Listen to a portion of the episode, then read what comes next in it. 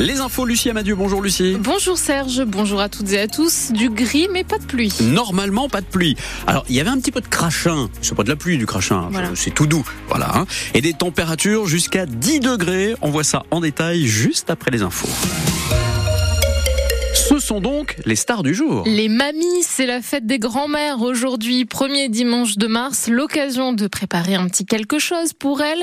Adèle Marché, les enfants que vous avez rencontrés sont plus ou moins prêts. Il y a ceux qui ont tout prévu, comme Luca, 10 ans. Oui, j'ai fait un dessin d'une maison en colombage. Et ceux qui sont pris au dépourvu, Shana compte offrir un cadeau à sa grand-mère, sûrement un dessin, mais quoi? Euh, bah, je sais pas encore, j'ai pas trop d'idées. euh. La petite de 9 ans tient à la remercier pour tous ces bons moments passés ensemble. À chaque fois qu'on venait chez eux, moi, ça c'était euh, il y a longtemps, euh, mais euh, tous les samedis, bah, notre mamie a nous ramené des petits jouets, et tout. Des grands-mères qui représentent beaucoup pour ses enfants. C'est tout mon monde, vraiment. Sans elle, je sais pas qu'est-ce que je ferais? C'est comme ma deuxième maman. J'aime bien être avec elle, euh, faire des choses, parler de, de tout. C'est vraiment bien. Donc c'est un peu ta confidente. Ouais. Au fond, le plus beau cadeau est peut-être de leur témoigner de notre amour. Je t'aime de tout mon cœur. Euh, Je t'aime fort et euh, merci pour tout. Je le dis, je, je t'aime. Que je l'aime de, de mon cœur, euh, que je pense tout le temps à elle. elle. Je dirais que je les aime, voilà, j'espère qu'elles se portent bien, que tout va bien pour elles et puis euh, j'espère qu'elles vivront longtemps. Tout est dit, il ne reste plus qu'à leur souhaiter Une bonne journée et bonne fête des grands-mères. Une bonne fête à toutes les mamies qui nous écoutent aujourd'hui. Savez-vous quelle est l'origine de cette fête d'ailleurs, Serge? Non. Vous donnez votre langue au chat Ah, peut-être le, le- le café, c'est ça Voilà, c'est Mm. moins Mm. mignon qu'on Oui, peut le oui, penser, mais oh. en fait c'est en réalité une, une campagne de publicité qui date de 1987 pour la marque de café Les Cafés Grand-Mère. Bah oui, parce que grand-mère, c'est faire un bon café. Et Évidemment, tout le monde le sait. Deux manifestations hier en Seine-Maritime. Pour réclamer un cessez-le-feu sur la bande de Gaza, 160 personnes réunies à Rouen, 50 à Dieppe selon la préfecture du département. Les manifestants se rassemblent à l'appel du collectif pour une paix juste et durable tous les samedis depuis le 7 octobre et les répliques d'Israël suite aux attaques terroristes du Hamas. Cinq mois que ça dure, les Gazaouis euh, sont au bord de la famine. Alors les États-Unis ont commencé à larguer par le ciel de l'aide humanitaire. Les dirigeants du Hamas sont attendus aujourd'hui en Égypte pour la reprise des négociations autour d'une trêve des combats pendant le ramadan. Si vous entendez un bruit sourd, un pétardement à Rouen ce matin, pas de panique. C'est l'opération déminage d'une bombe de la Seconde Guerre mondiale. L'engin de 70 kilos a été retrouvé cette semaine à l'occasion des travaux d'aménagement du quartier Flaubert, rive gauche. Ils seront jugés demain. Les trois Hongrois arrêtés cette semaine sur le terminal transmanche de Dieppe à bord d'un van.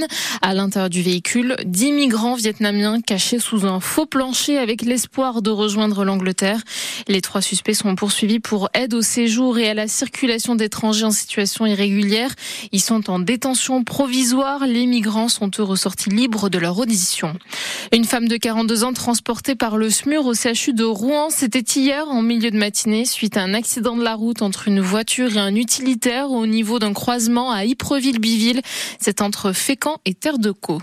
7h34 sur France Bleu Normandie. Vont-ils arriver à se sortir de cette mauvaise passe? Les footballeurs du Havre AC, ils sont sur une série de six matchs sans victoire, toutes compétitions confondues, alors que leurs adversaires du jour sont en pleine forme. L'équipe de Brest est deuxième de Ligue 1. Le HAC est quatorzième à deux points du premier relégable.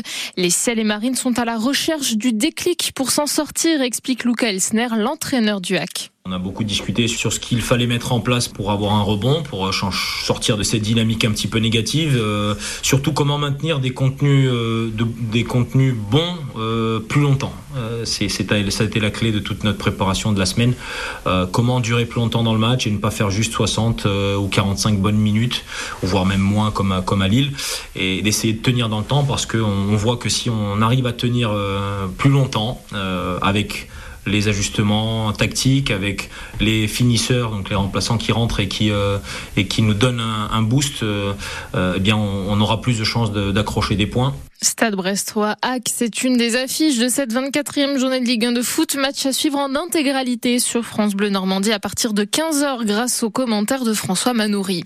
Du côté de l'équipe féminine du Hack, les footballeuses ont perdu 4 à 0 hier après-midi contre le Paris Saint-Germain. C'est de la D1 féminine.